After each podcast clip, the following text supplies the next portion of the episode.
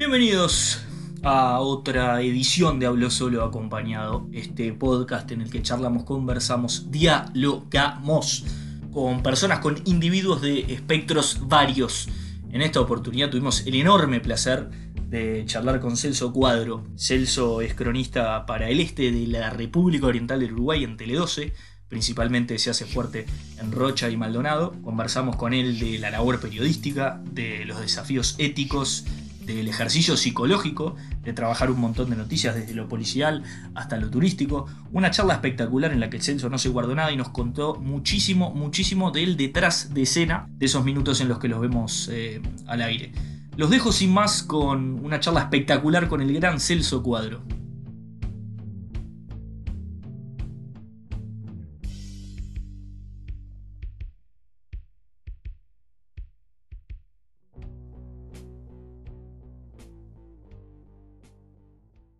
Celso, tengo la obligación antes que nada de, sacarme esta pregunta de encima, es una pregunta personal, básicamente por, por la zona en la que te moves, que es Maldonado y Rocha, si no me equivoco. ¿Cómo ves eh, la temporada que viene jodida, no? Bueno, ¿cómo la eh, ves? yo te diría que, no tanto, no, no, yo no la veo tan jodida, te, te explico por qué. A ver.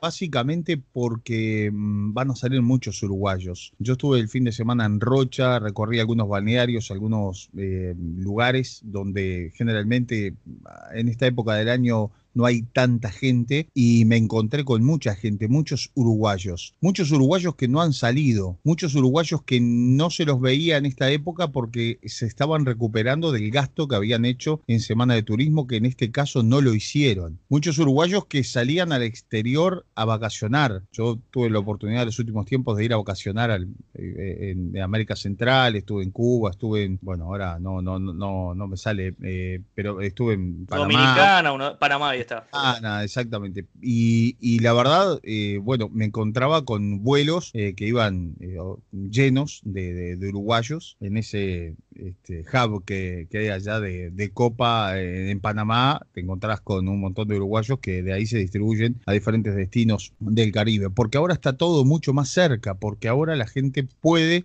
o por lo menos hasta hace poco tiempo, podía salir y pagarse un viaje quizás en, cómodas cuotas y, poder. Sí, claro. Un tarjetazo esa era un poco claro la, explicación que, me daban y ahora toda esa gente no, no lo hizo. O sea que eh, me he encontrado con uruguayos, con propietarios de, de casas. Yo todos los fines de semana eh, me voy para, para Rocha. Mi lugar es Rocha, es La Paloma, fue donde me crié, donde trabajé, donde me inicié y con toda la familia nos vamos, mi, mujer, mis dos hijos, el perro, viernes de noche, papá termina de trabajar y arrancamos. Todo para Paloma. Soy locatario. Paloma, soy locatario, exactamente. Qué bien. Aquí en Punta del Este estoy, pero de, estoy de visitante obligado. Pero es la tierra que te, adoptó, malo bien, porque capaz que la gran mayoría te tenemos como corresponsal de Maldonado, te diría, más allá de que salís bastante en Rocha, ya agarraste a ser la cara de Maldonado también. Claro, yo me vine acá, eh, en realidad yo trabajaba en, mi área, que era allá eh, en, Rocha, iba a 33, a La Valleja, ya, ya me movía mucho, ¿no? Y eh, después de un problema que existió acá en el año 2007, más o menos, ya desde el 2005 se comenzó a hablar que se iba a desactivar el canal 2 aquí de, Maldonado. Eh,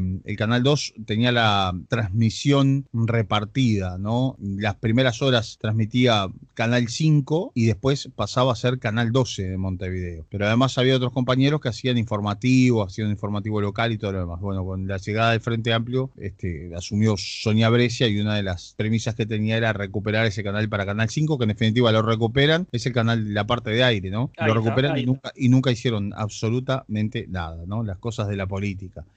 Bueno, lo cierto es que Canal 12 que tiene. exacto, se queda sin, sin esa posibilidad, le quita posibilidad y trabajo un montón de gente acá. Eh, muchos son despedidos, quedó un grupo de gente trabajando, pero después se fueron, eh, se fueron yendo, desactivando, este, algunos este, fueron eh, directamente a seguro de paro y quedaron sin trabajo. Bueno, y lo cierto es que eh, me empezaron a mandar acá a Maldonado muy seguido hasta que, bueno, le planteé a mi jefe, a ver, o me quedo en Rocha o me voy a Maldonado, porque la verdad las dos cosas me era mucho viaje. Bastante andás ahora, ¿no? Porque ahora, como, estuvimos hablando, para, para, contactar un poco esto, que estaba yendo para Rocha, que venías para acá, estás, estás aceitado, pero, pero estás yendo y viniendo. Claro, pero después eh, digo, bueno, después ya nos establecimos acá, armamos un equipo, la gente, todo, ya tenemos el panorama, o sea, bien, bien definido, ¿no? Mucho más claro. En aquella época veníamos en un auto, editábamos adentro del auto, no teníamos las posibilidades técnicas que tenemos ahora, que enviamos todo a través de las cámaras, o sea, era totalmente diferente y con poca tecnología, ¿no? Pero bueno, este, así encaramos. Eh, y competir con Canal 7, que era... claro, el canal de allá es... exacto, que además... Canal histórico, ¿no?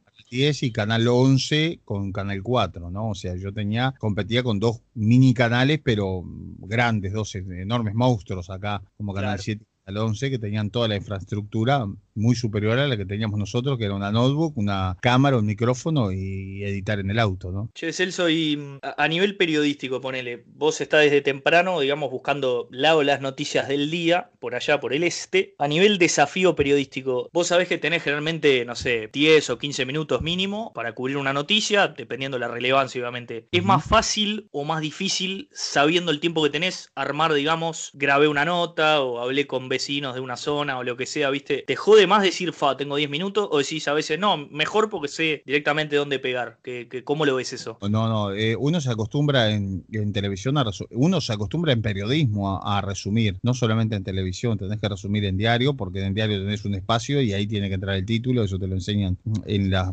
primeras clases de periodismo, después eh, la radio también tiene que ser sintético y la televisión mucho más sintético, ¿no? En poco tiempo tenés que tratar de resumir todo en un minuto y medio.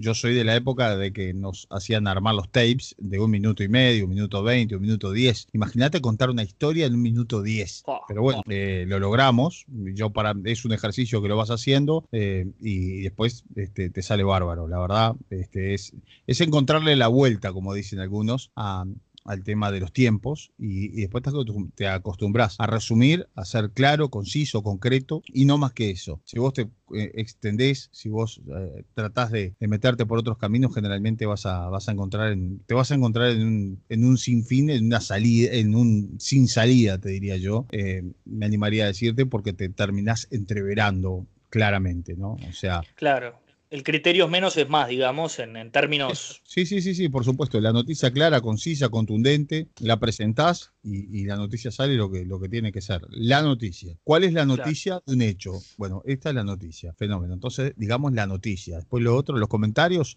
los hace la gente. Che, y algo que hablabas al principio, que, no quería colgar, pues me parece que está buenísimo, sobre todo cuando alguien es corresponsal de, local o de una zona. En tu caso, viste que vos me dijiste que hablaste con dueños de casas y eso para hablar, en este caso, de la temporada. ¿Cómo es la relación, viste, con temas fuentes a la hora de buscar información? Porque vos hacés, digamos, de todo, de periodismo policial, periodismo de la nota de color, eh, la temporada. Entonces, es más jodido, viste, que, venís vos y, viste, dice, uh, viene Celso, no sé, va a botonear tal cosa, o la gente al contrario se te acerca como para buscar visibilidad, ¿viste? Cómo, cómo manejás el día a día cuando son menos, ¿viste? Y, todos saben quién sos y qué haces y que estás con contacto directo con la gente que informa, ¿viste? ¿Cómo, cómo es eso? No, mira, hay de todo, hay de todo. Hay quienes te esconden la noticia pero yo creo que el esconder la noticia tiene patas cortas porque tarde o temprano vos te enterás y la noticia va a salir igual. Yo he trabajado con y sin jefes de policía, por ejemplo, ¿no? Para nosotros jefes de policía es, es, un elemento vital, importante, o sea, estamos en contacto todos los días con él, es el que, más, el que, el que manda más en la policía, es con quien tenemos contacto, con un fiscal, con un juez, pero he trabajado con fiscales y con jueces que me atienden y que no me atienden. Si no me atendés, yo la confirmo por otro lado, porque yo tengo una noticia y la tengo que dar, pero además la tengo que dar chequeada, confirmada, porque eso es lo que nos hace a nosotros eh, ser más y mejores que qué, que la mm, fake news, ¿no? La, claro, sí, sí, más vale. Ahí está la diferencia, ahí es la diferencia y, ahí, y eso es lo que nos va a permitir sobrevivir a los periodistas y a los medios de comunicación serios, ¿no? Entonces, cuando vos prendés la televisión y ves a Celso Cuadro que dice que está lloviendo, vos no tenés necesidad de salir afuera y, fijarte si está lloviendo, es porque está lloviendo. No, aparte eh, últimamente, la otra vez te, te, mandaron un temporal que no... Sí, sí, sí. Te volabas. A ver, mucho porque la imagen fue, fue tremenda, digo, logramos, un producto realmente muy, muy bueno, muy bueno. Sí, muy, muy Nat eh, eh, sí, claro, muy de, a nivel de televisión, realmente fue una puesta en escena bárbara. Eh, que había temporal, sí, en ese momento había ráfagas de más de 90 kilómetros por hora, pero yo he estado en situaciones mucho más complejas y, mucho más arriesgadas que, que, ese temporal, ¿no? Para mí no fue más que un golpe de lluvia y un poco de agua y un poco de frío, pero sin embargo ahora, mira, recién vengo de la calle y todavía tengo los pies congelados, o sea, estuve desde las 6 y cuarto de la tarde hasta las 8 y 20 eh, parado frente a la cámara y fuera está congelando. Y nada, es normal, para nosotros estamos sumamente acostumbrados a este tipo de cosas, a los plantones, a pasar la, noche entera, la madrugada, a levantarnos de madrugada y salir a, a, cubrir un incendio. Mira, ahora el miércoles se cumplen 10 años de la tragedia de la cárcel de Rocha. Fue en plena madrugada, uno de los días más fríos que recuerdo de mi vida. Y bueno, yo estaba malonado, ¿no? Y en 35 25, 40 minutos estaba en Rocha, imagínate, ¿no? Este, salté de la cama cuando me, me dieron la información y tenía que cubrirla, era el hecho, era el momento y es para lo que me pagan. Así que, este, bueno, lo del temporal salió muy bien, tuvo mucha repercusión eh, y nosotros, por supuesto, lo festejamos, es nuestro equipo, salió todo muy bien, pero no es más que algo que para nosotros es, es normal. El camarógrafo también, che, porque hay que estar ahí aguantando se ha comido mucho frío, mucho viento. Eh, en este caso no fue así porque lo resguardamos. Está tenemos nuevas ahora y tenemos que cuidarlas mucho. Y una gota de sal de esa espuma de mar podía ser letal para el equipo. y, por lo tanto, y la verdad que nos salió bien, se quedó dentro del auto y salió bien. La imagen salió muy pura, muy linda y pudo trabajar con tranquilidad. Así que, bueno, Fernandito Pose, un amigo con quien comparto equipo desde hace más de 20 años. Así que imagínate, ni nos miramos un camarógrafo para vos es, un hermano, ¿no? Porque más, más en, un equipo, vamos a decir, chico de, investigaciones, digo. Además tiene que saber interpretar lo que yo quiero mostrar. Y lo que yo quiero. No te olvides que la televisión es imagen, y en la imagen y en la televisión vos tenés que mostrar todo. Tenés que mm, ponerle imagen a tus palabras, porque la radio es diferente. Eh, o el que nos escucha ahora se podrá imaginar a Celso Cuadro flaco, alto, lindo, pero no es así. de, eh, camisa, de camisa polo seguro. De camisa polo.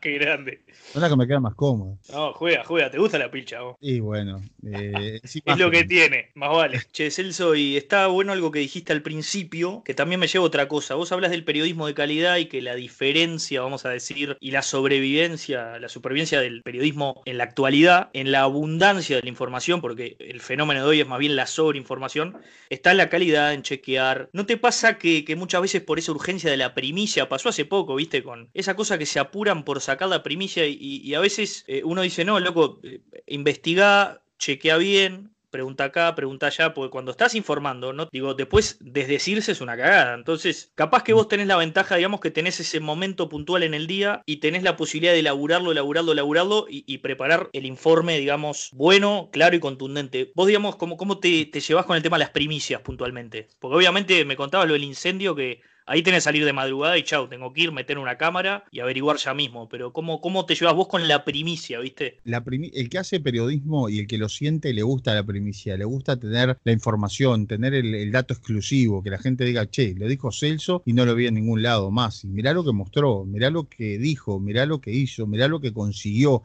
mirá la nota que consiguió. Bueno, eso es, eso es lindo, es parte de la competencia linda que tenemos entre los periodistas, que somos muy amigos con algunos. Mirá, yo con el Gerardo, el pelado de cuatro, compartimos a veces hasta la habitación del hotel, editamos uno al lado del otro, sin embargo, él le da una proyección y yo le doy otra, y el tema es el mismo, ¿no? Estábamos en 33 ahora cubriendo los dos en, la misma situación, y bueno, sin embargo, vos mirás el 4, mirás el 12 y es diferente, es diferente el que lo presenta, es diferente de qué manera lo editó, a él le interesó más una parte de una nota y a mí me interesó de esa misma nota otra parte. Entonces, este, pero nada, yo no vivo atrás de las primicias, no vivo. Eh, a ver, no me da el tiempo. Yo estoy permanente. Mirá, ahora estoy con vos y estoy recibiendo información. Estamos chequeando lo de la, de la frontera con el Chuy. Eh, tengo una menor de 14 años que, que, se murió ahora de tarde en, en, la laguna de Arrocha eh, oh. porque se estaba bañando con, con un calefón a gas. tengo una casa que se prendió fuego en San Carlos. Es decir, mirá la hora que ¿no? O sea, este, es de noche, es tarde, cuando ya uno podría estar tranquilo, la noticia no para, no tiene tiempo, ni hora, ni momento. Y vos tenés que estar preparado para eso y elegir cuál es la historia del día. Hoy se trata de contar la historia del día.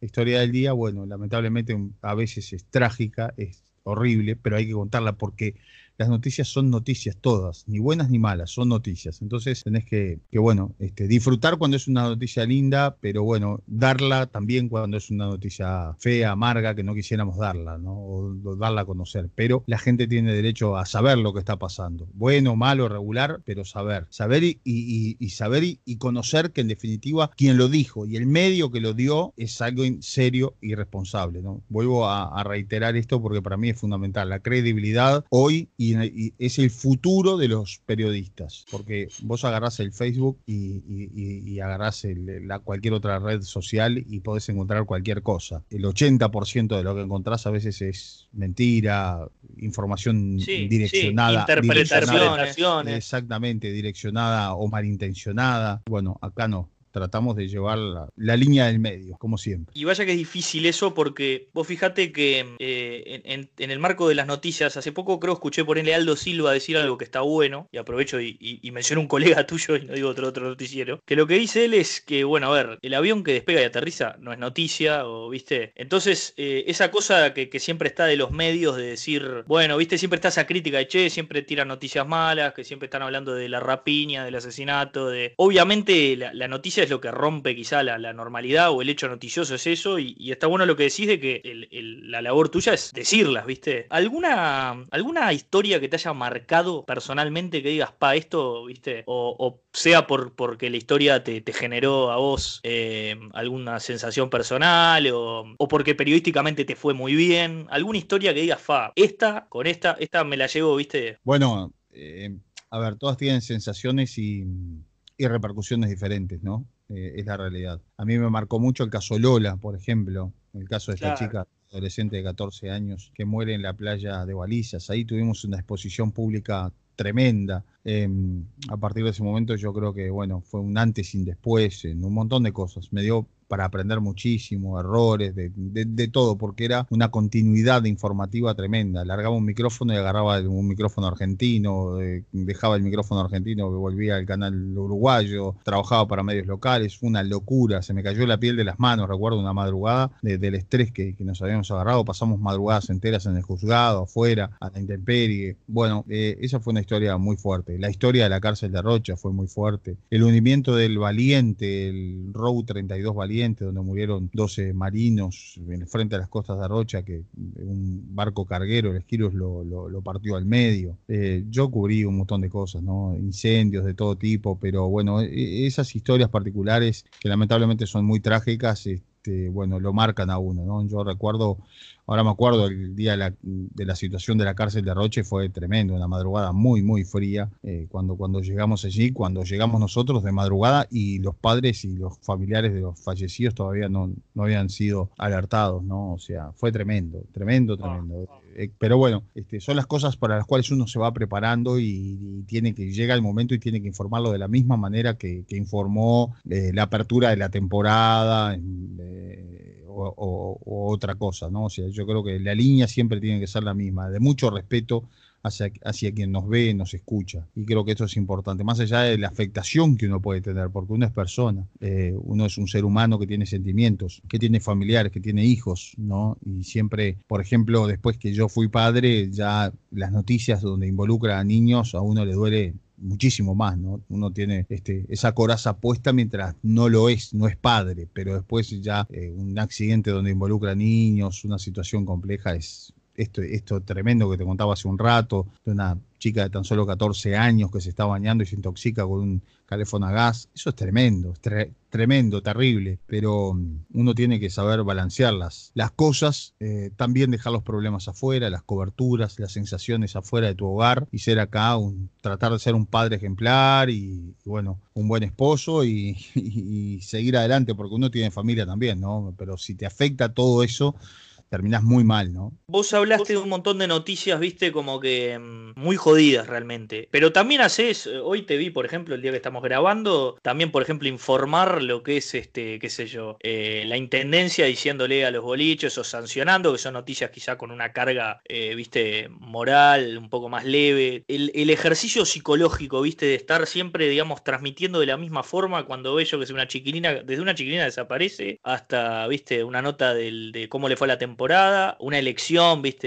departamental o lo que sea. Eh, ¿Qué tan desgastante es? Porque esas emociones tienen que ir con vos a algún lugar, ¿no? Además vos decís también, después sos, padre, sos esposo y el desapego ese, ¿qué, cómo, lo, ¿cómo lo trabajás? ¿Es el tiempo? ¿Cómo es? Es el tiempo, es un ejercicio, es un ejercicio. Nosotros hacemos mucha catarsis entre, entre algunos colegas, ¿no? Donde ahí hablamos de todo y donde exteriorizamos nuestros sentimientos. Pero yo eh, lo dejo afuera, no lo traigo a mi casa, no lo comento en la mesa con mis hijos ni con mi mujer. Eh, para mí en mi hogar es, es, lindo, lindo ver a los niños este, jugar, mirar los dibujitos, conversar. Por supuesto que cuando ellos no están le cuento a mi mujer, mirá, me tocó hoy ir a un incendio donde oh. había cinco muertos, ¿no?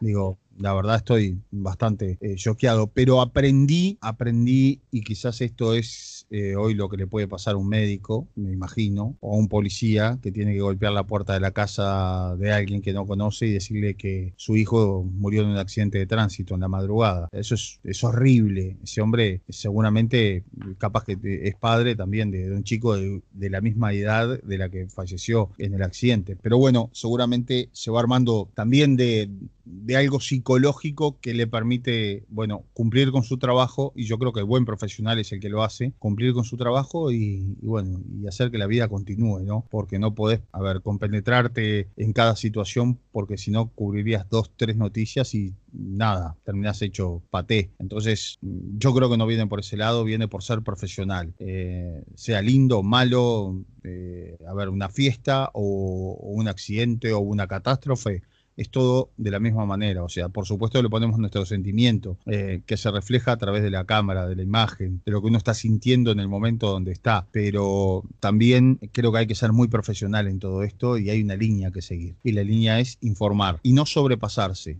yo trato de no sobrepasarme, no llegar a ser el sensacionalista, no ser amarillista, tratar con respeto la situación entonces yo creo que el respeto es fundamental. Vos respetás, podés informar, respetás, no te metés, no hablas temas y cosas que no deberías hablar y dejás que la gente y las autoridades saquen sus conclusiones o se encuentra el culpable. Pero yo no puedo ir a cubrir un, homicidio y estar al lado del homicida y quizás dejar el micrófono de lado y tomar los golpes de puño. Me encantaría a veces. no, claro, me encantaría. O un hombre que viola a una niña de la edad de mi hija. Eh, a ver, es aberrante, pero yo como el juez, como el fiscal, como el policía. Debemos ser todos profesionales y decir cada uno en su lugar y que eh, pague el que tenga que pagar de la forma que tiene que pagar y que está establecido por la ley. ¿no? Entonces, bueno, lo mío es informar y no hacer justicia. Te pasó ahora, te pasó ahora de, por ejemplo, ahora hace poquito de, cubrir la noticia de, aquel argentino, el sindicalista, creo que era, que tiró un cóctel molotov ahí en, la plaza cuando hubo un conflicto de los jubilados, que lo agarraron acá, por ejemplo. Sí, sí. O lo que comentabas al principio del caso de Lola Chomnales y demás. Que mm, te iba a decir que una cosa muy particular de, cubrir la zona donde vos cubrís es la, cantidad de turistas, de argentinos que, pasean o que mismo viven acá. También genera medio que accidentalmente que vos seas una ventana para otro monstruo como es Argentina, en el que la forma de hacer periodismo es justamente bastante diferente a la, tuya y, te diría que todos los vicios que vos señalaste ya los tienen bastante más, em, viste generalizados. Hablas de, hablaste de amarillismo, allá te ponen la cara del, del imputado y te muestran al tipo a cara lavada y la gente le tira piedras, como que es mucho más crudo. Eh, tu, tu, approach, vamos a decir, es bastante más respetuoso en general. Cuando te pasó de tener que informar allá, ponele alguna noticia que toca con Argentina, que te tiene que pasar muchísimo por, por dónde trabajás. ¿Conservás las formas, viste, o te jugás el juego de ah. ellos, viste? ¿Cómo, cómo, cómo trabajás eso? En mis ratos libres, que son muy pocos, este, de noche, ahora, siempre me doy una vuelta por los canales argentinos. ¿Ves América, por ejemplo? me muero veo Está, bravo, América, ¿eh? Sí, no, no, no, pero me, me, o sea, ahora lo miro poco, me, gusta más TN. Yo miro TN, miro los informativos eh, y saco, trato de sacar lo mejor, pero no me, no me cambian, no, para nada, en absoluto. Nunca me lo pidieron tampoco, ¿no? He hecho este, móviles muy complicados, muy complejos, donde tenés que hablar y ellos van graficando arriba o sea, van colocando gráficas y demás. Tienes que explicar cosas que a veces no son fáciles de entender, pero no, no, no, no más allá de eso. O sea, yo trato de, yo tengo mi línea y, la trato de defender a capa y espada, porque además las repercusiones las tenés en la calle. Cuando la gente te, te admira, te saluda, te dice que, bueno, trataste el tema con mucho respeto, eh, es algo que, que, me enseñó mi madre, que me corrigió mi madre muchas veces al aire y me dijo, mirá, tenés que tratarlo así, o sea, era una gran observadora y la verdad este, aprendí muchísimo. Le debo mucho a mi madre, que era más periodista que yo, más allá de que era profesora de historia y no periodista, pero le encantaba. Y, siempre me corregía ese tipo de cosas este, que en las cuales uno tenía que ser profesional, eh, y bueno, decirlo cauto eh, con la información, no ocultar información, no ser un apretado, porque no lo soy, digo las cosas y las tengo que decir, las digo sin ningún tipo de problemas, más allá de que he tenido presiones y demás, pero eh, a ver, si es algo que es real, que es verdad, yo este, no, no, estoy mintiendo, estoy informando, o sea, y tengo hasta el deber de informarlo, pero claro, tiene que ser verdad y, siempre juego con la verdad, ¿no? O sea, trato de, por supuesto, no, no cambiar la historia historia, ¿no? Que, es muy fácil a veces en el periodismo poder cambiar la historia, darle color, como se le dice comúnmente. Yo trato de, este, dar lo justo, lo que la gente necesita y quiere ver, no más que eso. Eh, a nivel, vamos a decir, color o lo que sea, eh, viste que vos podés cambiar la noticia con una imagen, con el tono de voz, sobre todo vos que haces televisión. Entonces es clave eso, pero me, me tiraste un pie para otra cosita que tengo anotada acá. Tengo anotado la palabra presiones, eh, porque justamente un poco, un poco lo que hablamos al principio, de que vos al ser un corresponsal local o tener una zona delimitada donde te moves eh, buscando noticias, genera el conocimiento de la gente que está ahí, desde un homicidio hasta cualquier crimen, hasta que te, te podés llegar a meter con, con, no sé, estructuras de poder o lo que se te ocurra. Te iba a preguntar si sentiste presiones, ahora te pregunto cuáles o de dónde, o lo que puedas contar al respecto. Bueno, a nivel periodístico nunca tuve eh, presiones, mm, quiero dejarlo bien claro, a nivel del canal, por ejemplo, ¿no? Para hacer tal o cual cosa, no, siempre libertad absoluta. Lo juro por mis hijos, nunca nadie me dijo, hacelo así porque así le damos palo a aquel, lo dejamos nunca, nunca, nunca, nunca, nunca, nunca. Eso de que son de derecha o de izquierda, nada. O sea, yo trabajé con gobiernos de izquierda, de, pseudo derecha, lo que le llaman derecha, o, ahora con eh, en esta época, hasta el momento, y la verdad eso es, para mí un, orgullo, nunca nadie me dijo lo que tenés que decir o lo que no tenés que decir. Eso quiero dejarlo bien claro. Lo cierto es que sí, claro. No te olvides que yo trabajé, o sea, eh, eh, cubrimos muchas situaciones de narcotráfico, por ejemplo, hemos recibido, claro, sí, sí, sí, sí, donde hey, ¿por qué no te vas a cubrir otra cosa? Esto no te conviene. ¿Qué haces? No? ¿Qué haces en la puerta del juzgado? ¿Cómo? O sea, un montón de, cosas. Imagínate, amenazan jueces, amenazan policías que tienen armas en la mano. Imagínate un periodista. O sea, el arma es el micrófono. le vamos a hacer una nota a alguien y dice, no, no sé si salir de espalda. Mire, señora, escúcheme, eh, si usted cree que arriesga la vida, imagínese nosotros que vamos a los juzgados y, atracamos con los, con, los narcotraficantes, ¿no? O sea, y les mostramos la cara todavía a los narcotraficantes. Entonces eso es a veces lo que, este, nada, hay que tener respeto yo creo que teniendo respeto y no diciendo las cosas más de lo que son y no inventando cosas, te ganas respeto también inclusive de los delincuentes, ¿no? De, los narcotraficantes, de la gente que, que, que va por izquierda, como dicen muchas veces. Yo recuerdo ahora no tanto porque ya soy padre y, bueno, hace mucho tiempo que no salgo, pero yo recuerdo, yo hace más de 20 años trabajo en Canal 12, eh, a veces cubríamos situaciones complicadas con allanamientos, participábamos de allanamientos, mostrábamos las caras, la gente, y después que lo soltaban más de uno me lo encontré en un baile, ¿no? Me lo encontré en una fiesta. Ah, fue que estaba cubriendo, usted cubrió la no, y la verdad yo ni, ni me acordaba. Pero si ahora ¿Te lo reprochaban? No, no, no, no, no. Mira que me acuerdo de vos, algo de eso, ¿te comiste? O? Sí, sí, sí, no, no, no, no, nunca nadie, nunca nadie eh, se metió con la verdad, con nosotros, así es, con esas características no. ¿Qué te reprochen alguna información, alguna cosa, alguno que le dolió? Eh, sí, eh, a ver, pero pero no ese tipo de gente que además podría ser la más, más peligrosa de todas, ¿no? Pero bueno, este, afortunadamente no se ha dado acá en, nuestro país. Yo he hablado con otros colegas y compañeros también que cubren policiales y, bueno, en definitiva ellos este, dicen lo mismo, ¿no? O sea, te hablan de, personajes siniestros del Uruguay con quienes, bueno, se saludaban, ¿no? O sea, me ha pasado también. Somos pocos, ¿no? Claro, reconocido delincuente que un operativo policial tremendo y de repente lo pasan por al lado tuyo esposado y te dice, Celso, ¿cómo andás? es excelente. Parece joda. Sí, sí, pero bueno. Tu cosa bien, bien acá. Sí, sí, sí. Em, no, un tremendo operativo. Viene fulanito, declara acá porque descuartizó a tres y se baja y dice, Celso, ¿cómo te va? Y, siguen.